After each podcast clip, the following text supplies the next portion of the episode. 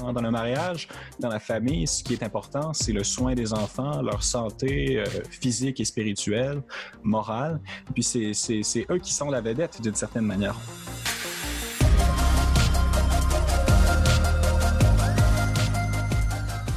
Bonjour et bienvenue à Parésia, votre balado qui prend le temps de penser. La vie chrétienne est à la fois universelle et particulière. Universelle parce qu'elle est en mesure d'embrasser l'ensemble du réel, particulière parce que chaque être humain y est appelé à s'y définir comme enfant de Dieu dans une relation personnelle avec le Dieu Trine, Père, Fils et Esprit Saint. En ce sens, tous les états de vie sont appelés à être transfigurés par la grâce qui, sans aliéner leur nature, les invite à embrasser par tout leur être la nouveauté de la rédemption. Pour nous parler de cette grande surprise de l'irruption de la foi dans une vie et des différents fruits que celle-ci peut entraîner, spécialement dans la vie d'un homme, de mari et de futur père, j'ai la joie d'être en compagnie de Benjamin Boivin. Bonjour. Bonjour Francis, ça va bien? Ça va très bien. et toi? Oui, ça va bien. Benjamin Boivin, euh, on va se tutoyer, si tu le permets bien, dans cette émission, puisque, comme je vais éventuellement le dire dans ta description, euh, tu es euh, depuis peu pigiste à la réalisation à Celles et Lumières. tu es bachelier en relations et en droit international. Tu es actuellement candidat en, également à la maîtrise en sciences politiques. Tu es également collaborateur au magazine Le Verbe ainsi qu'à Radio EVM, plus spécialement dans l'émission de Jean Philippe euh, Trottier. Peut-être qu'on va avoir le temps de, parler un peu de toutes ces implications qui sont les tiennes dans cet entretien où, euh, bon, j'aimerais parler euh, de toi, de tes intérêts et notamment, bon, comme je l'ai dit dans cette introduction, du fait que tu es un mari et un futur père. Alors, on va pouvoir parler un peu de toutes ces dimensions de, ta vie. Mais d'abord, est-ce que tu peux te présenter, Benjamin Boivin? Quel est ton parcours de vie? quels sont tes intérêts académiques et, et comment la foi est entrée dans ta vie? Eh bien, euh, je suis euh, issu d'une famille euh, québécoise assez typique finalement. J'ai été baptisé quelques mois après la naissance, mais plutôt le fruit d'une habitude sociale ou d'une convention sociale qu'un acte religieux particulier. J'ai pas eu d'éducation chrétienne véritablement. Mes parents n'étaient pas pour autant des gens anticléricaux. C'était plutôt que la religion faisait pas nécessairement partie de nos, de nos préoccupations, de nos intérêts. Et puis, assez rapidement dans ma vie, j'ai commencé à m'intéresser euh, à la politique et à tout ce qui s'y rapporte. D'abord, je me suis intéressé à la, vie politique québécoise et canadienne, mais après ça, j'ai vraiment commencé à m'intéresser à ce phénomène-là d'une manière plus générale, puis euh, à l'histoire également. Ça a été vraiment mes premières amours. C'est vraiment ça qui m'a bercé euh, jusqu'à la fin du secondaire. Et puis, évidemment, le cégep est arrivé. Le cégep, c'est une période de grande transformation, de, de, de découverte. Et puis, c'est vraiment là, en fait, que j'ai pu un peu investir mes intérêts particuliers dans un contexte académique un peu plus formel. C'est d'ailleurs à cette époque-là que j'ai découvert que ce qui, euh, qui m'apparaissait être une pensée rebelle, une pensée euh, libératrice, ben, en fait, c'était plutôt institutionnalisé au cégep. Puis c'est des choses qui m'ont amené à me, à me remettre en question sur la manière que j'avais, de, que j'avais développée de penser puis de voir les choses euh, dans les années qui m'ont amené jusque-là. Qu'est-ce que tu veux dire par c'est quoi cette pensée rebelle qui s'était institutionnalisée? Eh bien, moi, quand j'étais au cégep, je, m'attendais dans les cours de philosophie à me faire expliquer euh, ce qu'était euh, la vérité, comment on pouvait la trouver, quels étaient les arguments valides, des arguments qui n'étaient pas valides, etc. Et puis, ça a été fait jusqu'à un certain point, mais ce que j'ai retiré véritablement de l'enseignement, en particulier de la philosophie, mais également l'esprit des sciences sociales, c'est un très fort euh, relativisme, une perspective qu'on a qualifié à l'époque d'ouverture sur le monde, mais qui en vérité nous amenait à, remettre en question des choses qui finalement apparaissaient euh, appartenir au sens commun. Et puis c'est à ce moment-là que j'ai commencé en fait à me, dire que la véritable rébellion ou la véritable originalité, c'était peut-être pas nécessairement là qu'elle se trouvait. Et comme puisque, évidemment, puisqu'à l'époque, euh, à 17-18 ans, ben, on, cherche l'originalité. Euh, j'avais une personnalité aussi confrontatrice. J'aimais ça mettre euh, mes idées euh, sur la place publique, euh, discuter avec des gens qui n'étaient pas d'accord avec moi. J'ai commencé véritablement à m'intéresser à la religion puis au christianisme dans ce contexte-là. Donc, d'une certaine façon, toi, tu avais un esprit ou une psychologie un peu rebelle, comme c'est le cas de beaucoup d'adolescents, et, tu t'es rendu compte que finalement, ce qu'on te transmettait, c'est-à-dire le relativisme et l'ouverture euh, sur le monde, euh, ou disons une certaine vision fermée de l'ouverture sur le monde. Et c'est peut-être euh, en tant que rebelle, puisque tu avais peut-être vu que la religion était la chose la plus, la plus rebelle qui existait à l'époque où tu as étudié, tu t'es mis, ça t'a intrigué et tu t'es mis à approfondir la question. Est-ce que tu peux nous dire comment, qu'est-ce qui t'a intéressé, par où tu as commencé pour, pour t'interroger? Est-ce que tu as pris le catéchisme et tu t'es mis à le lire de, de A à Z? Comment ce premier contact s'est fait avec, avec la religion, peut-être la religion tout court ou la religion euh, catholique en particulier? Ouais, ben, j'ai été un peu critique de, ce de ce qui a été mon expérience au cégep, mais il faut dire que j'ai malgré tout eu, dans le contexte du, programme dans lequel j'étudiais, une assez, une assez bonne éducation, d'assez bons professeurs qui nous ont amenés à, nous sortir de notre zone de confort. Puis l'une des expériences formatrices que j'ai eues, c'est dans un cours où l'on parlait des trois grands monothéismes. On abordait le, le christianisme, le judaïsme et puis l'islam. On avait un travail qu'on devait faire qui consistait essentiellement à à s'intéresser à un aspect particulier de l'une de ces trois grandes religions-là, et puis à faire un entretien personnel euh, enregistré avec une personne euh, habilitée à répondre à nos questions. L'habilitation, euh, ça avait un caractère assez général. Puis moi, je m'étais tourné en fait vers l'animatrice de pastoral de l'école secondaire à laquelle j'avais été, qui avait commencé à travailler là après que moi j'ai quitté. Et puis je m'étais intéressé en particulier à la, question de la sexualité, puis au discours de l'Église sur la sexualité, puis sur l'amour humain. J'avais lu l'encyclique Deus Caritas Est de, Benoît XVI. J'avais commencé un peu à m'intéresser à toutes ces questions-là. Et puis, euh, je, trouvais ça plutôt séduisant, en fait, contrairement à, ce que j'en avais entendu. Puis, à l'occasion de cet entretien-là, ben, la personne avec qui j'ai interagi me présentait à d'autres amis, d'autres amis chrétiens qu'elle avait dans la région de Québec. Et puis, c'est avec l'une des personnes que j'ai rencontrées à la suite de ça, à l'occasion d'une amitié, amitié personnelle, que j'ai commencé à, réfléchir à la religion chrétienne d'une manière plus euh, méthodique, plus raisonnée, à m'introduire à, la philosophie, euh, la philosophie dans une perspective plus classique, puis que je me suis, euh, que je me suis véritablement familiarisé avec l'enseignement de l'Église on, le sait, bon, dans, les médias publics, c'est souvent par l'entremise de la vision euh, de l'Église sur la, sexualité euh, qu'on a tendance à essayer d'attaquer l'Église, de lui, mettre ses contradictions euh, dans la face, comme pourrait-on dire. et donc, c'est par cet aspect rebelle de l'Église par rapport à son époque qui, t'a vraiment poussé à, approfondir et peut-être par cette démarche rationnelle, essayer de voir quel était un peu ce discours de l'Église et qu'est-ce que tu trouvais? Est-ce que c'était la, cohérence euh, du, discours de l'Église qui t'a frappé ou est-ce que c'est euh, un aspect, euh, disons, critique de l'Église par rapport à notre époque qui t'a frappé aussi? Qu'est-ce qui t'a marqué particulièrement dans, ce, dans cette première analyse ou cette première, ce premier contact que tu as eu avec l'Église et son enseignement qui t'a particulièrement frappé?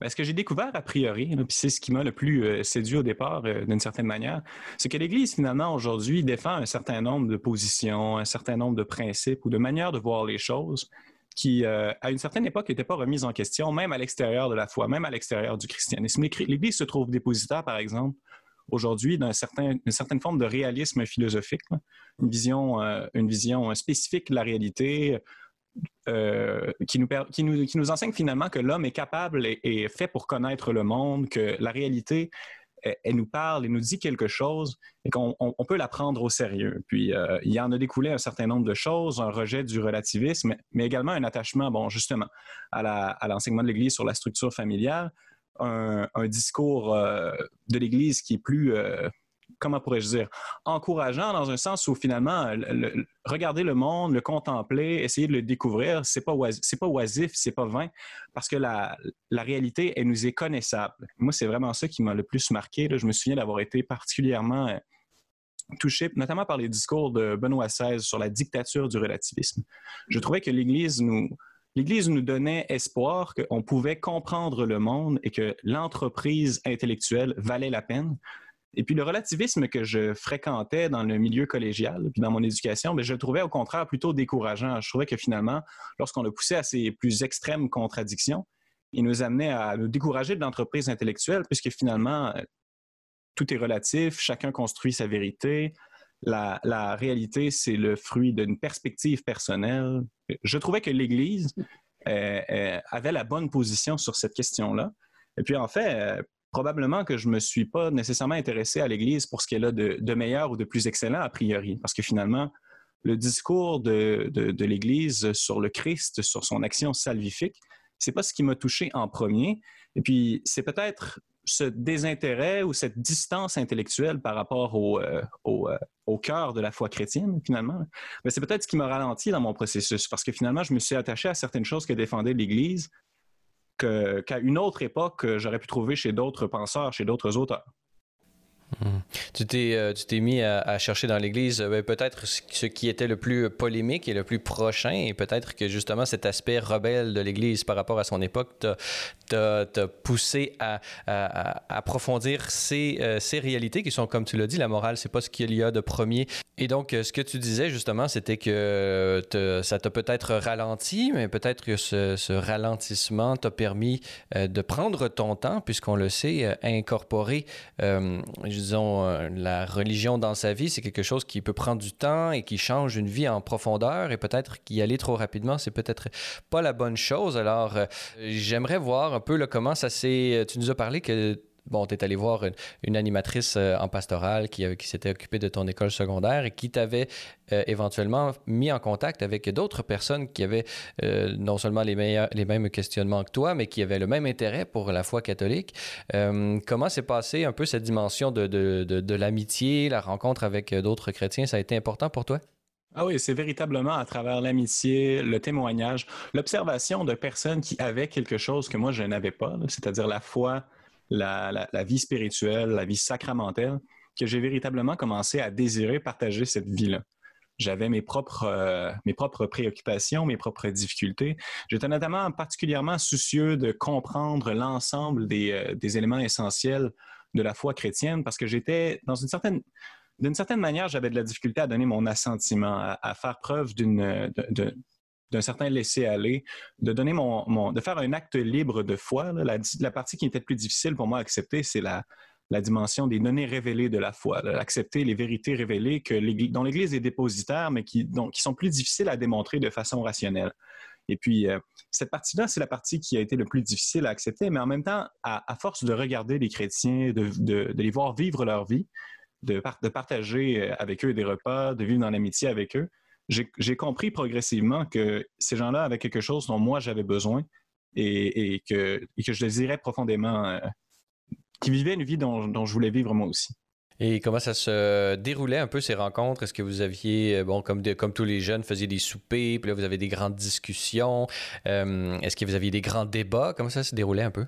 Ben, j'avais un ami en particulier, en fait, avec lequel je m'étais plutôt rapproché, une personne avec laquelle euh, je, discutais euh, quelques fois par semaine. On peut passer des heures et des heures à marcher dans la ville, euh, boire des bières, manger des bons repas, échanger sur toutes les questions qui me préoccupaient, qui me touchaient personnellement. J'étais aussi à cette époque-là un peu inquiet de comment euh, ma famille, par exemple, pourrait recevoir une éventuelle conversion, alors que finalement, mon cœur était pas tout à fait préparé. Je vivais des inquiétudes qui étaient parfois un peu excessives. On était dans l'extrapolation. Mais j'ai été accueilli vraiment par, euh, par des gens, par un ami en particulier, qui, qui, m'a donné l'espace pour vivre ces questionnements-là d'une manière authentique. Et puis, c'est dans cette expérience-là de, de témoignage de, de, de, la vie chrétienne que j'ai vraiment trouvé mon compte. Et je crois pas que je ne crois pas que pour moi, ça aurait véritablement fonctionné de, simplement m'exposer individuellement à travers la lecture, puis euh, des choses comme celle-là, euh, aux, vérités de la foi. J'avais besoin de rencontrer la foi dans une personne, dans des personnes qui la vivent de façon euh, incarnée. Tu avais besoin de, témoins qui, manifestaient la vérité derrière, un peu ces vérités qui peuvent paraître abstraites, et, euh, mais une fois qu'on accepte et qu'on les, fait nôtres, elles, elles, prennent toute leur, leur concrétude, pourrions-nous dire. Euh, justement, peut-être que, euh, ben, bon, tu ne l'as pas mentionné jusqu'à maintenant, mais souvent, par exemple, au Québec, un des plus grands obstacles qui fait en sorte que les gens ne veulent pas ou refusent de considérer le chemin de l'Église comme étant un chemin de, vie pour, euh, pour eux, c'est celui qu'ils voient l'Église comme étant un carcan, euh, comme étant un obstacle à, la liberté ou à l'épanouissement de toutes nos potentialités comme être humain et comme, euh, et comme personne. Est-ce que toi, ça t'affectait? Est-ce que tu partais avec ces préjugés contre, contre, contre l'Église? Je sais que ces préjugés-là sont courants, mais je peux pas, je, pense pas que je peux dire que je les partageais nécessairement. Dans les faits, moi, j'étais euh, à cette époque-là, tout jeune, plutôt euh, libéral, euh, on pourrait même dire libertarien, puis j'avais une conception très négative de la liberté, c'est-à-dire que pour moi, la liberté, c'était de vivre sans contrainte. Mais bon, évidemment, c'est la conception la plus généralement partagée de la liberté dans la société. Mais très rapidement, au contact de l'enseignement de l'Église, j'ai réalisé que la liberté, c'était malgré tout beaucoup plus que ça. Qu'il y avait une vision positive de la liberté, une liberté qui, qui se vit à travers l'exercice de la vertu, les pratiques des, des vertus de, de, justice, de tempérance, etc. Et puis, j'ai compris qu'il y avait quelque chose d'intéressant là-dedans. J'étais aussi, bon, en tant que que passionné de politique et d'histoire, plutôt sympathique finalement à la figure de l'Église, euh, dans laquelle je voyais un ensemble de rites, de traditions, un art, quelque chose qui m'attirait personnellement. Puis je dois dire que à cette époque-là, c'est opéré assez rapidement. ça a été comme un, préliminaire de ma conversion, un, changement de rapport entre ce qui était le plus important pour moi. Typiquement, dans notre société, ce qui est le plus important pour les gens, c'est la, la liberté. Et puis la liberté, elle, est, euh, euh, elle, supplante, elle précède la vérité. C'est la chose qui est la plus importante. On veut vivre sans contrainte. Or, l'Église enseigne euh, exactement le contraire d'une certaine manière. L'Église nous enseigne que la, liberté, la liberté de contrainte extérieure, mais également la liberté de contrainte intérieure, c'est une condition sine qua non pour, pour découvrir la vérité que l'Église enseigne et peu pour l'embrasser. Mais c'est la vérité qui est le plus important. Et puis la liberté, ben, elle est subordonnée à, la vérité. Puis à ce moment-là, c'est devenu assez évident pour moi, on parlait de relativisme un peu plus tôt, que si la liberté avait son importance, c'était dans un rapport à la vérité qui était, euh, qui était véritablement l'authentique bien, la chose suprême, ce qu'on voulait rechercher euh, avec le plus d'intensité. Donc pour moi, là, cette, cette, question-là de la liberté dans la, vie spirituelle n'était pas une préoccupation si grande, parce que je voyais que l'Église était dépositaire d'un certain, d'un trésor c'est un trésor qui peut être un outil pour, euh, pour s'élever. On parlait des vertus, mais dans la vie spirituelle, on, fait des progrès euh, en s'inscrivant dans des traditions, en entrant en relation avec Dieu par l'intermédiaire de, l'Église, des sacrements, ce qui est une différence entre le catholicisme et puis le protestantisme. J'étais très sympathique à toute cette idée-là, finalement, même si je l'étais dans une certaine distance intellectuelle qui me rendait euh, incapable de la vivre profondément à l'époque. Mais cette proximité que tu avais avec euh, bon, la, vision catholique euh, de, la révélation et de la vie chrétienne. Est-ce que c'était dû, selon toi, à un, bagage culturel? On le sait, le catholicisme au Québec, c'est vraiment la religion par, euh, auquel les gens font référence d'emblée. Il y a des églises dans tous les, dans tous les villages. Est-ce que, selon toi, ça venait de, cette, de ce patrimoine culturel qui t'habitait? Ah oui, c'est certain que c'est un élément incontournable. J'étais à l'époque et je demeure un passionné d'histoire notamment l'histoire du Québec. J'avais une idée assez positive, euh, personnellement, de, l'apport de l'Église dans l'histoire de la société québécoise. Je trouvais que l'Église était belle. Je trouvais que, que l'Église, dans ses, euh, dans ses institutions, euh, offrait une richesse à l'humanité qui était, qui était méritoire. Je n'étais pas nécessairement acquis à ces, à ces propositions les plus surprenantes. Il y a quand même un certain nombre d'engagements ou de, propositions intellectuelles dans l'Église qui ne sont pas évidentes pour, euh, pour le jeune libéral que j'étais à l'époque. Mais, euh, j'avais une sympathie qu'on pourrait dire culturelle euh, liée à la, proximité de l'Église dans la vie courante. Puis j'étais déjà à l'époque plutôt réfractaire à une certaine vision de l'histoire du Québec où on, voyait l'Église comme une espèce de, d'institution dominatrice. Donc, j'étais bien préparé intellectuellement par mon intérêt pour la politique et pour l'histoire à, voir ce qu'il y avait de bon et de beau dans l'Église. Si tu pouvais nous décrire euh, cette, euh, ce grief d'une d'une certaine culture populaire là, dans, au Québec euh, contre, contre l'Église. Est-ce que tu peux nous décrire un peu cette, cette vision conflictuelle du rapport à l'histoire que les Québécois entretiennent? Et pourquoi toi, Benjamin Boivin, ça, ne, collait pas à toi, à ton édifice intellectuel? Qu'est-ce qui te permettait de ne pas euh, partir avec ce, préjugé qui est quand même transmis dans les écoles du Québec? Oui, ben, je pense que de manière générale, on, enseigne l'histoire du Québec comme euh, bon, il y, a la, période de la Révolution, de la, Nouvelle-France, excusez-moi, et puis cette période-là est une, période à laquelle on s'intéresse assez peu finalement aujourd'hui. On est assez distant par rapport à elle. Il y a la conquête, et puis après la conquête, la société québécoise est socialement décapitée. Et c'est l'Église qui va venir euh, remplir le vide, occuper les zones de pouvoir qui, qui, sont laissées, euh, qui sont laissées vides par les élites de la société française de cette époque-là qui quittent le Québec, euh, plutôt le, bassin du Saint-Laurent. Et bon, il y a une certaine vérité là-dedans. De fait, la société québécoise de cette époque-là, plutôt la société canadienne-française, a été euh, structurée en partie par l'Église qui a, qui a répondu aux manques, aux besoins de la société en organisant en organisant les Canadiens français de toutes sortes de manières différentes. Et puis, à, travers cette expérience-là, les, Canadiens français, surtout après la rébellion des Patriotes, ont véritablement connu une, forme de, survivance. L'expression est consacrée. Et puis, dans cette survivance-là, ben, c'est l'Église qui a soutenu la société dans, une période de difficulté. Et puis, une fois qu'il y a eu euh, un, renouvellement de la culture euh, à, travers l'art moderniste, notamment la littérature, des choses comme ça, à partir des années 20, des années 30, 40, 50, il y a eu un, rejet progressif de l'influence de l'Église, qui était peut-être excessive à partir des années 40, des années 50. Il y avait peu de Québécois qui avaient l'opportunité de, vivre de grandes ambitions euh, personnelles en dehors, des, en dehors de la vie religieuse, la vie consacrée. Il était plutôt difficile pour un laïc de, de faire des, progrès dans la société s'il n'était pas un avocat, un notaire ou bien un clerc. D'une certaine manière, il y, a une vérité dans cette critique-là, mais à partir de la Révolution euh, tranquille, l'Église québécoise euh, s'est vidée d'elle-même et puis euh, la société québécoise s'est tournée vers l'État. Mais ce qu'on perd dans cette, dans cette vision-là de la trajectoire de la société québécoise, c'est tous les, tous les apports que l'Église a, a contribué finalement. Le grand développement culturel de la société canadienne-française, c'est un développement qui a été vécu en relation avec l'Église, mais pas uniquement enfermé dans l'Église, comme on dit souvent. Et puis, euh, heureusement, de plus en plus de, jeunes et de moins jeunes intellectuels font cette critique, remettent en question l'histoire typique qu'on fait de la Révolution tranquille pour montrer comment la société québécoise a été préparée à une certaine, euh, une certaine transformation sociale par et dans l'Église. Euh, selon toi, l'apport de l'Église dans la modernisation du Québec est vraiment quelque chose qui est euh, qui n'est pas, euh, qui pas considéré à sa juste, sa juste valeur? Je pense par contre que c'est une, une question qui est davantage ouverte aujourd'hui. C'est une question qui fait davantage l'objet d'études, d'analyses et de recherches, mais essentiellement dans les milieux intellectuels et universitaires. Ça ça percole pas dans la société ou dans l'imaginaire collectif de la même manière que le mythe un peu plus dur de la Révolution tranquille.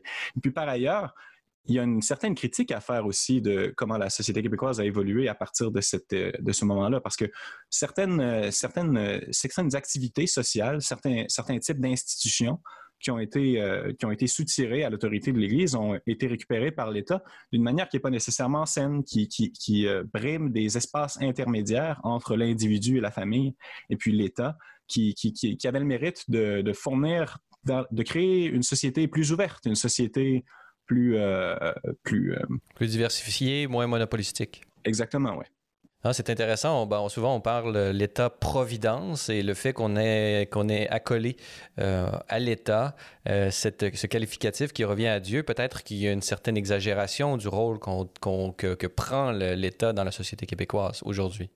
Oui, tout à fait. Et puis, c'est vécu à travers, c'est vécu à travers notre expérience comme une espèce d'appauvrissement des, des, euh, un, appauvrissement du sens. On a perdu d'une certaine manière la relation avec la société québécoise d'avant la Révolution tranquille parce qu'on ne comprend pas les institutions, les idées, les personnes qui, donnaient le sens au quotidien, qui donnaient le sens au rythme du temps vécu par la, société canadienne-française de cette époque-là qu'on ne comprend plus et qui est presque devenue pour nous une autre société, une autre nation avec laquelle on a le même rapport finalement qu'avec d'autres nations dans le monde. C'est comme si c'était une autre nation dans le temps. Et le fait de ne plus les comprendre, peut-être que ça fait en sorte que certaines des mauvaises habitudes qu'on avait ont pu perdurer. Et, malgré ce qu'on pourrait parler de révolution tranquille, elles sont encore parmi nous. Oui, oui, exactement. Ce qui nous apparaissait être une libération n'a pas nécessairement été. Ça n'a pas été nécessairement une. Puis, euh, bon, on pourrait revenir sur cette question peut-être plus tard, mais avant d'aller justement dans tes intérêts personnels ou comment ils se déploient, euh, parlez-nous un peu de ton parcours académique. Euh, je l'ai mentionné dans l'introduction tu es bachelier en relations et en droit international. Donc, euh, cette ouverture sur le monde, euh, tu l'as fait euh, tienne, mais également candidat en sciences politiques. Alors, parle-nous un peu de cette science politique, cet intérêt.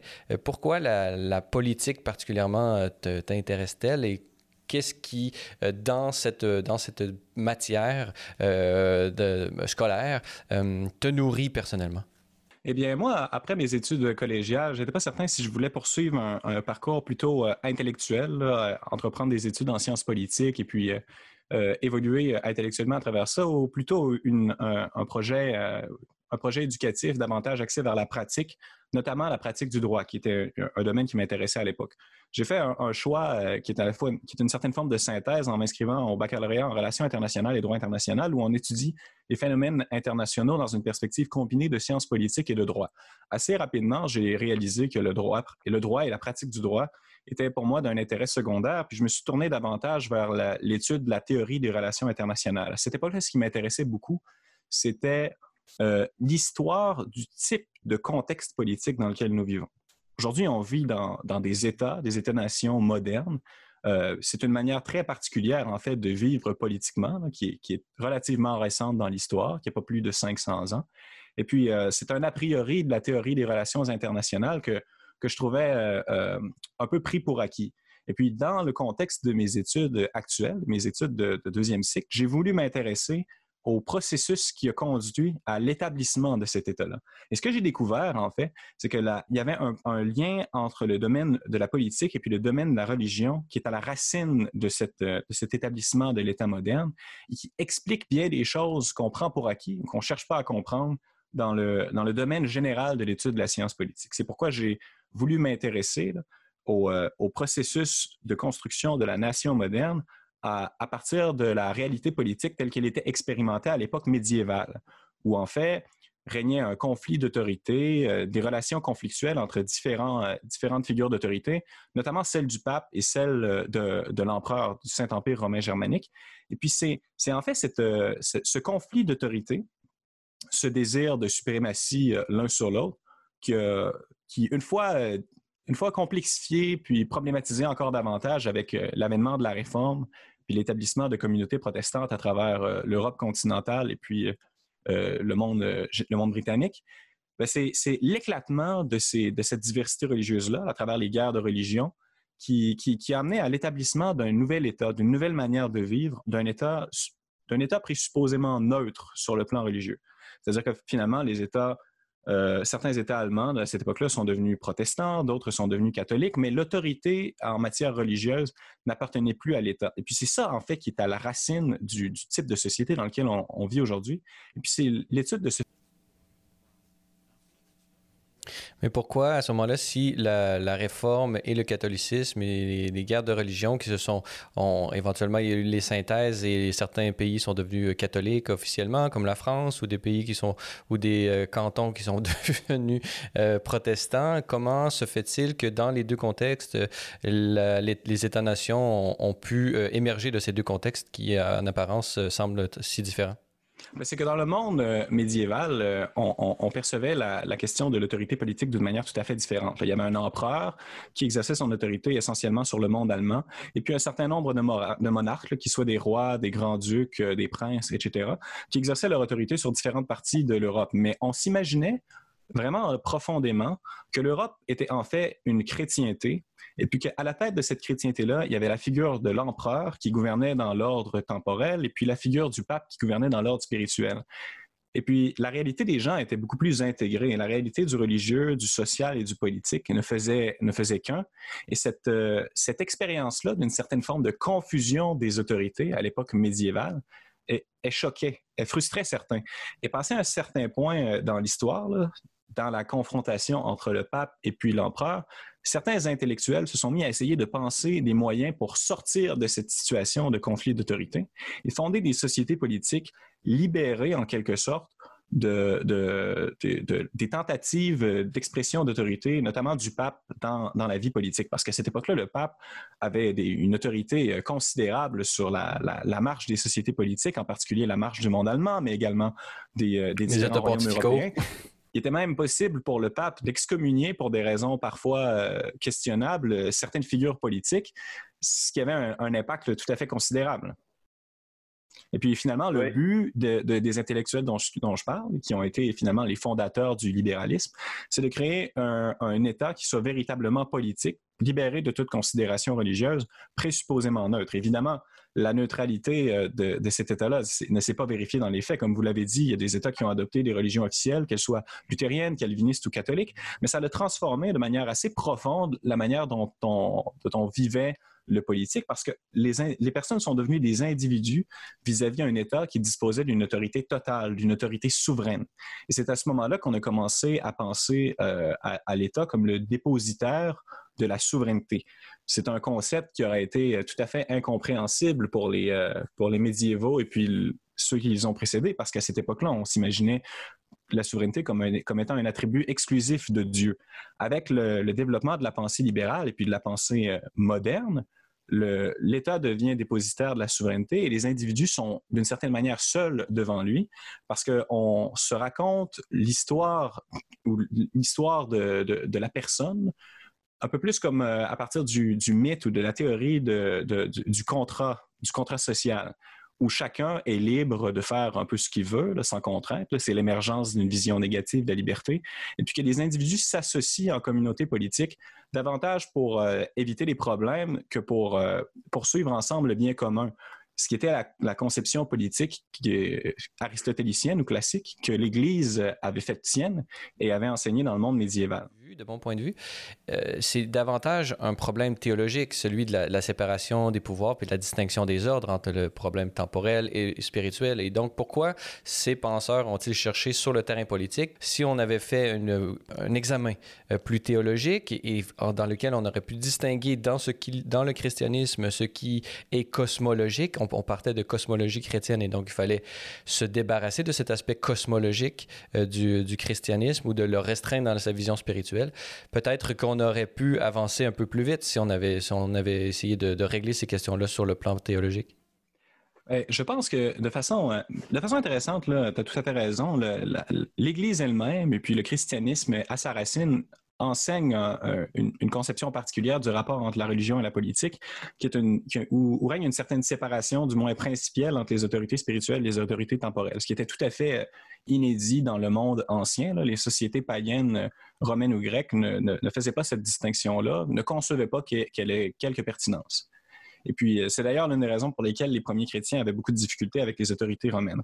Par contre, assez rapidement, avec l'affaiblissement et puis éventuellement l'effondrement de l'Empire romain, au moins en Occident, l'autorité, l'Église s'est mise à, jouer euh, un rôle, euh, à exercer une autorité parfois temporelle pour, pour, pallier justement, on parlait de la société québécoise, mais pour pallier à, à l'absence d'institutions temporelles suffisamment solides pour répondre aux besoins des populations qui étaient gouvernées par, par l'autorité ecclésiale. Ça a donné à l'Église une, capacité d'exercer un pouvoir politique auquel elle a eu de la difficulté à, renoncer par la suite. Elle est entrée dans une relation conflictuelle avec euh, en particulier l'empereur. Et, pour comprendre ce problème-là, je pense qu'il faut l'aborder vraiment à partir d'une perspective pratique. Pour les souverains, pour les gens qui, réfléchissaient euh, le, politique euh, à partir d'un certain point vers la fin du Moyen Âge, les, conflits d'autorité rendaient la pratique de la politique impossible. Et pour trouver un, arrangement politique qui convienne à, une certaine conception de la nature humaine comme animal politique, qui a été défendu par Aristote, soutenu par l'Église, du moins en théorie, eh bien, il fallait trouver un nouvel arrangement. Et cet arrangement-là, ben, il est issu des guerres de religion, finalement. Il répond à, une difficulté pratique, celle de, poursuivre le gouvernement en vue du bien commun, tout en permettant aux citoyens de poursuivre leurs, euh, leurs, ambitions spirituelles, leur désir de, trouver le salut euh, de façon, euh, tout en étant citoyen. Et puis pour, pour certains penseurs politiques comme Pierre Manant, le monde que, que j'étudie actuellement, le monde médiéval, dans cette confusion d'autorité-là, rendait difficile la poursuite commune du, de la nature civique ou de la nature de l'homme comme animal politique. Et puis la la poursuite euh, des, vérités spirituelles les plus élevées en un seul et même souffle. Mais bien que cette euh, nécessité pratique ait poussé, euh, bon, historiquement, à cette distinction, que cette distinction soit comprise et acceptée par tous, ça a pris quand même plusieurs siècles entre, entre bon, on pourrait dire, les, les, grands penseurs du libéralisme et on pourrait penser à la chute des États pontificaux et l'acceptation un peu de cette modernité politique sous Léon XIII, par exemple. Il y a quand même beaucoup de beaucoup d'années qui ont passé. Et donc peut-être que le travail, s'il avait été fait du côté, euh, du côté de la théologie aurait été plus efficace, mais là, c'est un jugement a posteriori qu'on pourrait poser sur la manière que le débat a eu lieu. Oui, il est tout à fait possible qu'un meilleur débat, que les meilleurs paramètres auraient, auraient, amené à des conclusions plus satisfaisantes, parce que finalement, il y a eu des coûts importants à cette transformation du, de la relation entre les autorités politiques et les autorités religieuses euh, en Occident. Le libéralisme, ça vient avec des coûts. J'ai commencé à l'évoquer un peu plus tôt, mais en, en, euh, décrivant l'homme comme un, comme un individu euh, dont, dont, le naturel est plutôt solitaire et qui finalement, l'homme, l'homme pour les penseurs libéraux, il est seul dans la nature et puis il s'associe pour répondre à ses besoins. En pensant l'homme de cette façon-là, puis en le mettant dans ce type de relation-là avec l'État, on, coupe euh, les, institutions intermédiaires, on, isole l'homme et puis on, crée les conditions d'émergence d'un certain individualisme qui est tout à fait caractéristique de nos sociétés et qui, d'une certaine façon, est apolitique dans le sens où, euh, contrairement aux citoyens euh, d'Athènes, par exemple, à l'époque de la démocratie, à son sommet, les citoyens se représentaient comme participants à une, action politique, euh, à une action politique dont ils, sont des, acteurs. Et puis, euh, je pense que la plupart des gens qui sont citoyens dans les démocraties libérales contemporaines ne se, voient pas de cette façon-là. Ils sont plutôt, on parlait d'État-providence un peu plus tôt, dans une relation, euh, dans une relation de demandeur face à un État qui fournit des services plutôt que comme des acteurs d'une entreprise politique dans lesquels ils sont, euh, dans lesquels ils se réalisent en tant que personne. Hmm. Donc, il y a un fossé qui s'est créé avec cette notion euh, d'individu euh, isolé. On a oublié la nature foncièrement peut-être politique de l'être humain et on, s'est contenté d'une relation verticale quand, la, dimension horizontale est également nécessaire entre les individus et les différentes sous, euh, on pourrait dire, on pourrait dire les autres institutions de la, société civile.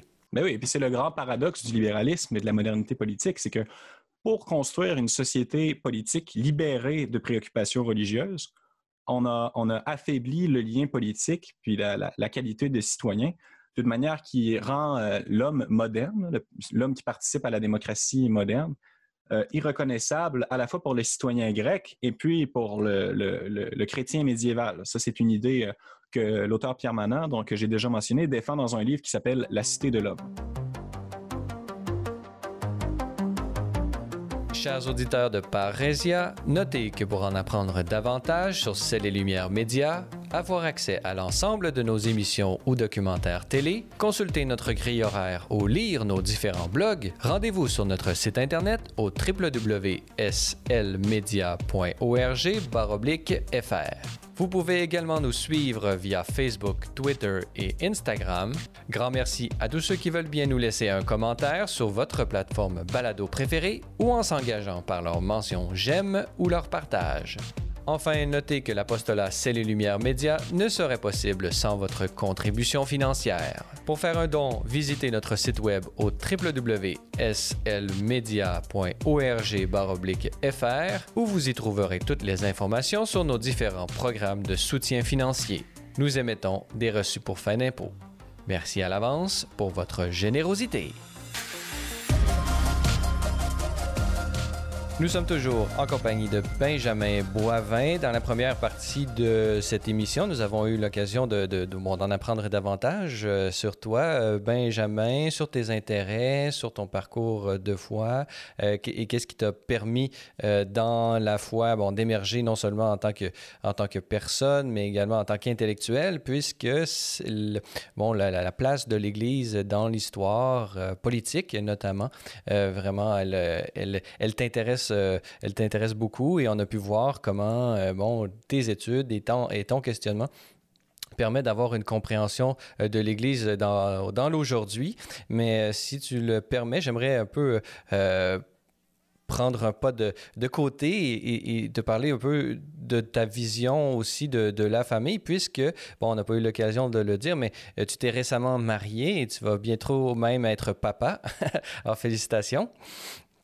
Et euh, j'aimerais savoir, bon, en tant, dans ces deux dimensions de ton existence, là, j'aimerais voir un peu comment la foi euh, vraiment euh, bon, pas nécessairement t'aide, mais comment elle, elle ennoblit un peu toutes les dimensions de, de, ta vie. justement, peux-tu nous dire un peu là, comment est-ce que cette question de cette dimension de, ton être, là, qui est d'être un homme marié et bientôt papa, comment est-ce que tu vois cette étape importante qui s'en vient pour toi et comment la foi donne un sens particulier à cette dimension?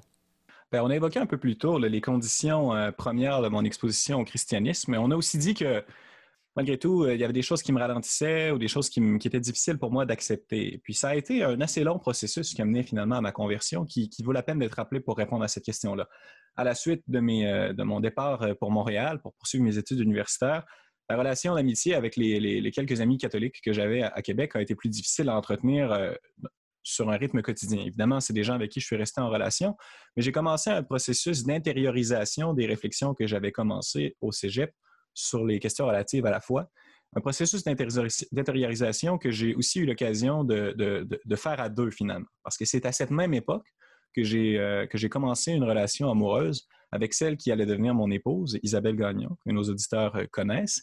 Et puis, euh, et puis à ce moment-là, ben, on a commencé à discuter un peu de ces affaires-là, les questions relatives à la religion, à la morale, à la famille.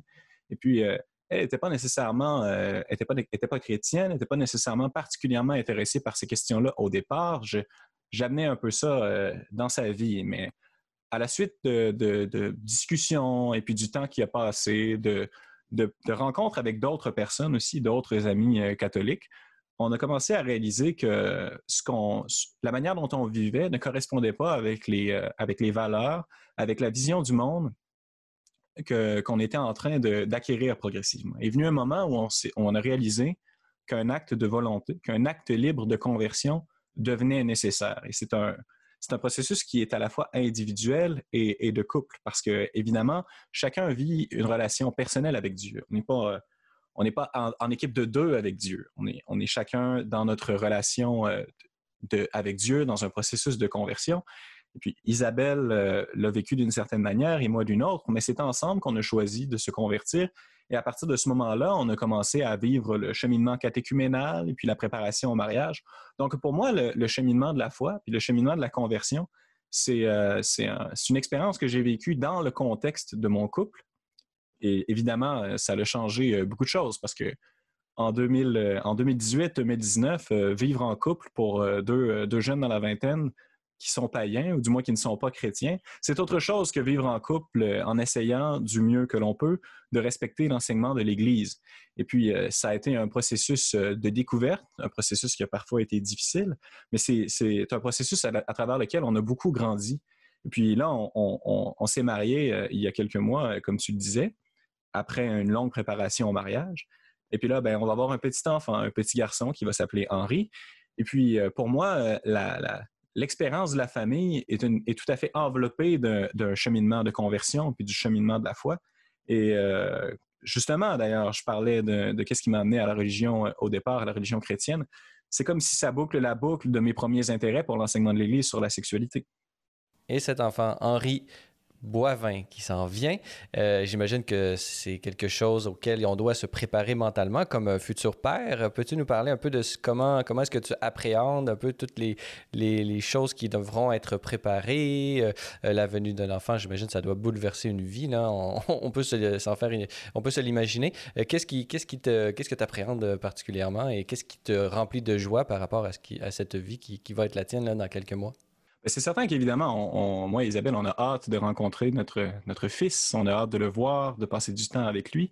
Mais, mais, comme tu le disais, il y a une dimension très pratique à la vocation, euh, à la vocation de mariage. Et puis, depuis notre mariage, assez tôt après la célébration et puis euh, la nuit de noces et puis le voyage, euh, la lune de miel, ben, on a réalisé qu'on allait avoir un enfant. Et puis là, on a commencé à se préparer d'une façon plus pratique. On est dans l'achat de, tout le matériel qu'il faut pour s'occuper adéquatement d'un enfant dans une société moderne. Mais il y a également une dimension spirituelle à tout ça. Euh, il y a, une préparation que l'on doit faire et que, je dois faire personnellement en tant que père.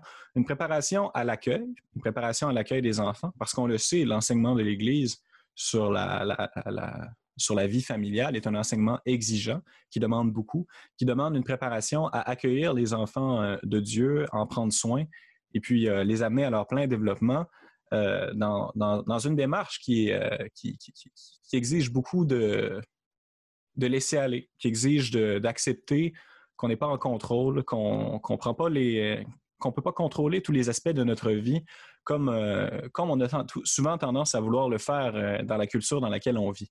Donc ça, c'est un, premier élément, un élément d'accueil. Mais bon, aussi, dans, dans, dans, la grossesse, dans l'enfantement, ben, de façon, d'une façon intéressante, c'est, c'est, souvent l'épouse, c'est souvent la femme qui est première, parce qu'après tout, c'est elle qui vit la grossesse, c'est elle qui vit cette grâce, mais aussi cette épreuve. Puis, ben, le, mari, l'homme, ben, il est d'une certaine manière un peu second. Et puis, dans cette expérience-là, il faut développer un, esprit de service, un esprit de travail, un esprit d'effacement, euh, un esprit que, que, peut nous enseigner particulièrement bien, je crois, la, figure de, Saint Joseph qu'on va célébrer cette année. Ben, justement, tu me tends la, perche, comme on dit. On est dans l'année Saint-Joseph. On, vient il y a quelques semaines, là, le 19 euh, mars, de fêter la fête du patron de l'Église et patron également du, Canada. Et euh, peux-tu nous parler un peu de cette figure de Saint-Joseph? Qu'est-ce qu'elle t'inspire? Qu'est-ce que t'inspire la figure du Père adoptif de Jésus? Une chose qu'on dit souvent sur Saint Joseph, c'est que c'est une figure silencieuse du Nouveau Testament. On n'a pas, pas des tonnes de citations de Saint Joseph comme on en a beaucoup de, d'autres figures néo-testamentaires. C'est un personnage silencieux qui vit une situation très particulière. Il est un père adoptif qui doit prendre soin du, euh, Verbe incarné et puis de la mère de Dieu comme euh, il est dépositaire finalement d'une œuvre qui le dépasse hautement, qui, est une œuvre salvifique pour l'humanité tout entière.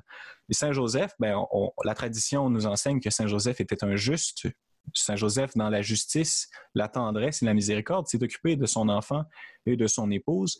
Et on doit chercher à l'imiter dans cette humilité-là, qui est une humilité de, l'effacement, comme je disais, et puis également à, l'imiter dans son désir de justice. Moi, j'imagine Saint Joseph comme un homme qui, qui qui désire établir la justice pour sa famille, les garder dans le droit chemin. Et puis ça, c'est l'une des responsabilités premières du, euh, père dans une famille. Et puis le, père par excellence, euh, parmi la, panoplie de saints qu'on peut prendre pour exemple, ben, c'est Saint Joseph et c'est pour ça qu'on le célèbre et qu'on qu'on souligne sa désignation comme, euh, patron de l'Église universelle par, par Pie IX il y a 150 ans. Ben, c'est ça qu'on souligne par l'année Saint Joseph, mais on doit l'imiter parce qu'il nous est donné par l'Église comme un modèle euh, d'exercice de l'office de, père dans la vie familiale. Mhm. Justement, euh, dans, sa lettre, euh, le, pape François, le Patrice Cordé, où est-ce que le, pape manifeste un peu toutes les différentes qualités qu'il voit, lui, du père adoptif de Jésus, Saint Joseph. Il nous inspire, par exemple, dans son courage, dans son, humilité, tu, les, tu les as mentionnés. J'aimerais si tu pouvais nous manifester comment, selon toi, les qualités et les vertus euh, que nous inspire Saint Joseph euh, pour un mari, euh, pour un, mari aujourd'hui en 2021.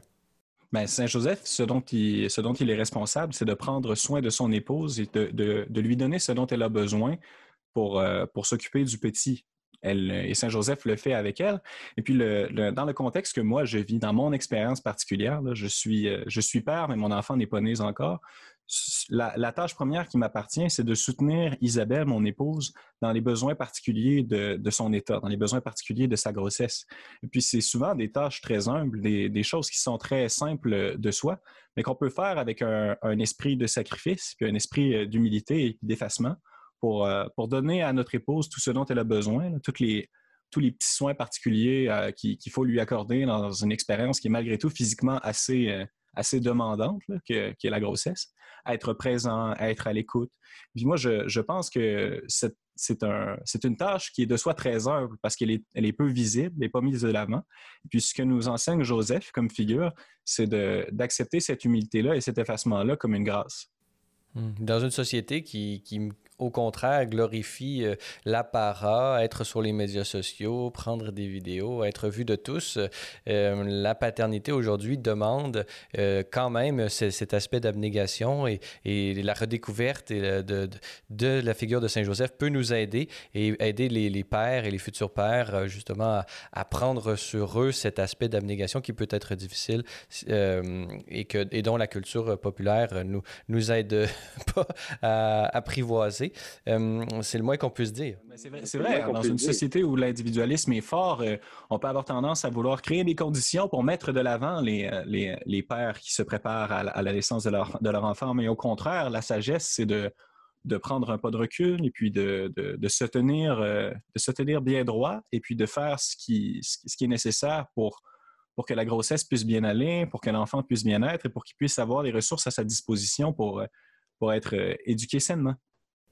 Et on peut penser aussi que cet exemple du père qui laisse sa place à sa femme, éventuellement, on le sait, avec l'accouchement, on le sait parfois dans, durant la grossesse, la femme, euh, puisque c'est la seule chose visible, euh, c'est de elle qu'on s'occupe. Et quand le bébé naît, peut-être qu'elle aussi, la femme, disons, est peut-être mise de côté et c'est l'enfant qui prend toute la place. Et donc l'exemple du mari qui, durant la grossesse, s'est lui-même effacé, peut-être peut-être euh, inspirant pour, pour la femme qui devra éventuellement vivre la même chose. Oui, c'est exact, parce qu'en effet, le, la fin de la famille, l'une des fins du mariage, euh, c'est la procréation, c'est la naissance des enfants. Dans le mariage, dans la famille, ce qui est important, c'est le soin des enfants, leur santé euh, physique et spirituelle, morale. Puis c'est eux qui sont la vedette d'une certaine manière. On ne doit pas les éduquer pour leur donner l'impression qu'ils sont au centre de toute l'action et puis au centre du monde, mais, mais c'est eux qui sont les plus importants et c'est en vue d'eux que, que la famille, que les parents doivent agir. Poursuivant sur cette figure de Saint Joseph, euh, les différentes qualités et vertus euh, qui nous inspirent, euh, nous, nous tous, mais particulièrement toi, Benjamin Boivin, en tant que, futur père, comment est-ce que tu vois, comment est-ce que tu appréhendes les qualités dont tu devras faire preuve dans l'éducation de, tes enfants? Ben, c'est certain que dans l'éducation des enfants, il faut être capable d'être un bon modèle. Et puis, en cela, Saint Joseph, qui est dit juste, est l'exemple par excellence. Parce qu'il faut s'assurer, on parlait de l'éducation par les vertus un peu plus tôt dans notre entretien, il faut s'assurer d'être capable de, d'exercer les vertus au meilleur de nos moyens, de, de, chercher à se développer progressivement, patiemment, avec le recours de la prière et puis le, le soutien et la grâce de Dieu, à, à devenir meilleur, pas seulement pour soi, bien qu'on doive chercher à devenir meilleur pour soi, mais également pour être des modèles adéquats pour ses enfants. Parce que là, c'est une fois qu'on est des enfants, on vit pas seulement pour soi. En fait, on vit pour les enfants. On vit pour euh, pour nos euh, pour prendre soin de notre famille.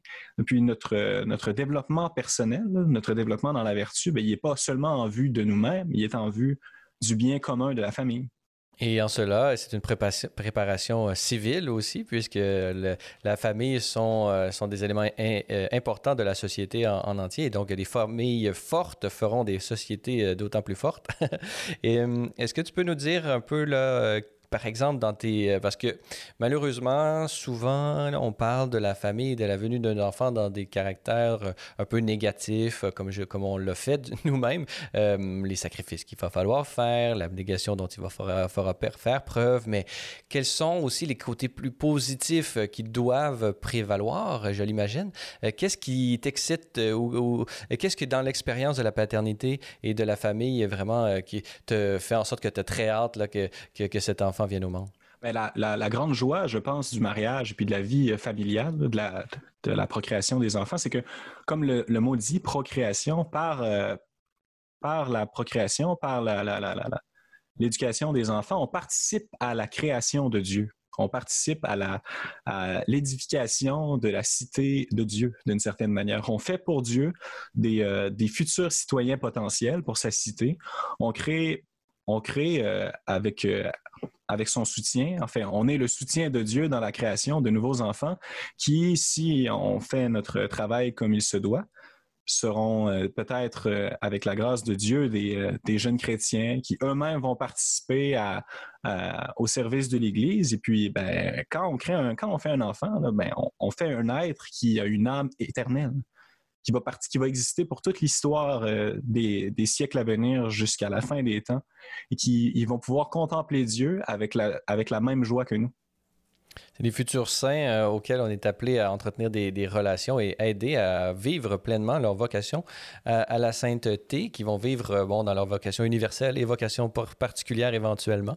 Et bon, cette expérience va te mener à peut-être un, deux ou trois enfants, tout dépendant de, de, votre vie de famille de son déploiement, éventuellement d'être grand-parent. Donc, toute cette joie va être déployée à travers toute votre vie à Isabelle et toi. Poursuivant un peu sur cette idée de, de la figure de Saint Joseph, euh, prendre pour modèle Saint Joseph dans, comme père, futur père de famille, c'est sûr que ça demande une certaine euh, volonté et cette volonté doit être nourrie. Comment est-ce que tu nourris ta vie spirituelle et comment est-ce que tu penses être justement capable de rejoindre la, la perfection du modèle qu'est Saint Joseph? Ah ben là, comment je pense être capable, avec la grâce de Dieu euh, seul, euh, et puis c'est tout. Si c'était seulement de moi, euh, il n'y aurait pas beaucoup d'espoir.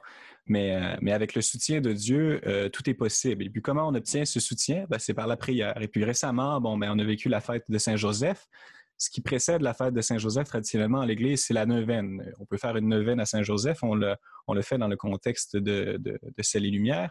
Et puis cette neuvaine-là, ben, c'est une préparation spirituelle par la prière une réflexion sur euh, les, différents titres de Joseph, les différents, les différents protégés de, Joseph.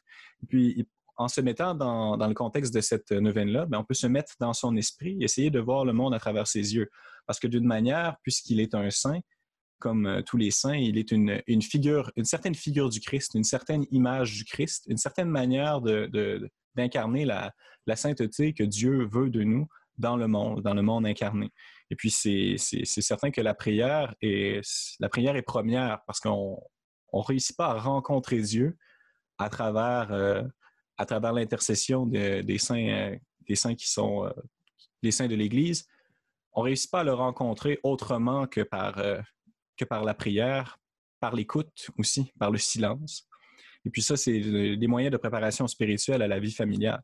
Mais il faut être euh, réaliste. C'est une entreprise qui est, difficile. La vie familiale, ça vient avec, euh, avec plein de particularités, de problèmes très concrets. Et c'est pas toujours facile. il faut également être, euh, être capable de se, de se, de se savoir être des êtres limités et puis de demander à Dieu de, de, de répondre à nos besoins selon sa volonté. Hmm. Et en même temps, être conscient euh, de cette, euh, de cette qualité qui est la vôtre, puisque Dieu vous faisant confiance et vous confiant justement euh, Henri Boivin, qui va bientôt venir au monde, c'est, c'est un gage de votre, de votre dignité et de votre responsabilité que Dieu vous fait. Alors, c'est, c'est une certitude sur laquelle on peut s'appuyer, j'imagine, quand, quand on, on, attend un, enfant. pourquoi? Pour peut-être avoir une, un regard plus social et collectif, puisque vous aimez, euh, comme, on, l'a compris dans la première partie de l'émission, vraiment cette dimension de la vie qui est, la politique. Euh, pourquoi est-ce que c'était, selon vous, important pour le pape François de, mettre la figure de Saint Joseph au centre euh, des réflexions et des méditations sur l'Église, de l'Église en 2021? Ben, c'est certain que l'Église catholique, en particulier depuis quelques décennies, a passé beaucoup de temps, dépensé beaucoup de son énergie à réfléchir sur la question de la famille, la place de la famille dans la société, la place de la famille dans l'Église. C'est lié au fait que l'enseignement de l'Église sur la sexualité humaine et puis la famille a été de plus en plus contesté à partir de la fin des années 60. Et puis ça a exigé une, des explications plus complètes, des réflexions plus riches qui ont notamment été véhiculés par euh, des figures comme euh, Jean-Paul II, qui ont d'ailleurs amené l'Église à, s'exprimer plus clairement, plus profondément, avec plus de, richesse sur la, place, la dignité de la femme dans la société et puis dans l'Église. Mais il y a également des transformations sociales, des transformations euh, politiques également, qui, touchent la, fonction de, la fonction de père, qui touchent la place de l'homme dans la société. Et puis, dans un contexte comme celui-là, ben, il est assez opportun que, l'Église complète, enrichisse son enseignement sur la famille en proposant des réflexions, puis en invitant à la discussion sur le, le, rôle de père, ce que le père peut être, ce que le père doit être, ce qu'il faut éviter. Et puis, ça s'inscrit dans le contexte général d'une discussion entretenue par l'Église sur la famille, alors que, alors que la famille est en grande transformation. On le sait, la, conception traditionnelle de la famille, l'unité euh, familiale, un père, une mère et puis un certain nombre d'enfants, c'est une, une conception de la famille qui était plutôt monopolistique euh, avant les années 60 et qui tend à être concurrencée par, euh, par d'autres courants dans la société aujourd'hui. Ça exige de l'Église plus de, plus, de, plus de discours, finalement, plus de réflexion, plus de discussion. Et peut-être, est-ce qu'il y a un lien à faire avec la pandémie euh, dans les réflexions du pape qui ont précédé bon, cette euh, promulgation de l'année à Maurice Laetitia et de mettre la figure de Saint Joseph au centre, euh, comme on l'a dit, des méditations de, l'Église? est-ce qu'il y a un lien avec la pandémie? Est-ce que la pandémie a mis en relief peut-être une crise la paternité ou est-ce qu'il y a un lien à faire entre, euh, entre la figure de la paternité et les conséquences ou peut-être l'importance de la paternité pour la suite des choses, de ce qui va découler? On le sait, on va devoir reconstruire, on va devoir... Euh, euh, il va y avoir beaucoup de, de, de, défis auxquels on va devoir faire face dans la reconstruction. Est-ce que selon vous, est-ce que selon toi, Benjamin Boivin, il y a un lien à faire avec, entre la figure de Saint-Joseph et la pandémie de COVID-19 que nous venons de vivre? L'une des grandes tragédies de la pandémie de COVID-19, une tragédie très concrète à laquelle on est confronté actuellement, c'est la recrudescence de, la violence domestique, par exemple. Des relations euh, conflictuelles entre des, euh, entre des conjoints, conjointes, époux, épouses, peuvent mener à de la violence conjugale, qui est l'une des pires choses qu'on puisse imaginer. Et ça, c'est un problème qui est très actuel et, auquel euh, beaucoup de femmes, malheureusement, sont confrontées. Ce, à quoi on, on, doit être invité, en s'inspirant de la figure de Saint Joseph, pour ceux euh, qui, vivent dans le contexte de la pandémie des difficultés euh, morales et spirituelles intenses, c'est de, toujours se rappeler le rôle, l'éminent rôle de gardien, de protecteur que doit avoir un, époux pour sa famille et notamment pour sa femme. Et puis dans un contexte comme celui-là, qui est plus difficile, ben, c'est d'autant plus important. Et puis, euh, c'est important de s'adresser à, ceux qui, à ceux qui ont été victimes de violences et à ceux qui l'ont perpétré d'une manière, euh, d'une manière à éclairer la, très grande importance du, soin. Et puis la figure de Joseph, ben, elle, exprime ça d'une manière assez excellente, je crois. Donc ça, c'est un élément particulier, un événement euh, dans le contexte de la pandémie qui, peut être, qui peut être éclairé à la lumière d'une réflexion plus saine sur la masculinité et puis sur la paternité, dans un contexte où euh, où, on discute beaucoup de masculinité toxique, de violence, puis tout ça. Effectivement, il existe une telle chose. Et comment, et euh, et éviter ces écueils de violence, de toxicité? Je pense que l'Église peut, euh, peut produire un discours, peut répondre à ces difficultés-là, contribuer à la discussion. En terminant, euh, Benjamin Boivin, puisque cet entretien malheureusement tire à sa fin, euh, qu'est-ce qu'on peut vous souhaiter à la famille, euh, à la famille Boivin Gagnon? Qu'est-ce qu'on peut vous souhaiter pour, l'avenir? Ah ben certainement de l'unité, l'unité de la famille, l'affection mutuelle entre les époux, les enfants, c'est très important. Ça permet de soutenir la famille à travers les difficultés inévitables de la vie, de l'unité, puis également euh, une foi toujours plus forte, toujours plus de prières, toujours plus d'unité, non seulement dans la famille, mais également d'unité avec Dieu. Parce que le trésor de la, famille, euh, ben, c'est un, un, trésor peut-être euh, de plus en plus rare ou de plus en plus un modèle de moins en moins commun. Et puis ça demande énormément d'efforts et, de, et, de, et de dévouement pour pour pouvoir euh, mener ça jusqu'à jusqu'à sa meilleure expression finalement. Série d'intentions que l'on confie bien évidemment à tous nos auditeurs. Benjamin Boivin, je rappelle que vous êtes euh, bachelier en, relations et en droit international, que vous êtes candidat à la maîtrise en sciences politiques, collaborateur notamment au Verbe Radio VM et euh, depuis peu pigiste à la réalisation ici même à Celle et Lumière. On peut te lire sur euh, le blog de Celle et Lumière au slmedia.org fr ou euh, dès maintenant euh, et à chaque semaine, le plus souvent possible, nous l'espérons, nous allons pouvoir te lire et lire tes réflexions concernant la vie d'aujourd'hui, la politique et la foi et comment tout ça peut être vécu et peut élever l'être humain vraiment à tout à son accomplissement et à une vie beaucoup plus rayonnante. Alors, Benjamin Boivin, merci Merci beaucoup d'avoir été avec nous. Ça a été un plaisir. Voilà, c'est tout pour notre balado de cette semaine. N'hésitez pas à communiquer avec nous via Facebook ou Twitter si vous avez des questions ou commentaires concernant nos thèmes ou nos invités. C'est toujours un plaisir de vous lire et d'entendre vos réactions. La semaine prochaine à Parésia, on parle de la religion au service de la conscience éthique en contexte pluraliste, la proposition radingerienne avec Stéphane Burgui. Parésia, une production Celle et Lumière Média je suis Francis Denis et n'oubliez pas que la parésia de la foi doit correspondre l'audace de la raison. Allez, bonne semaine.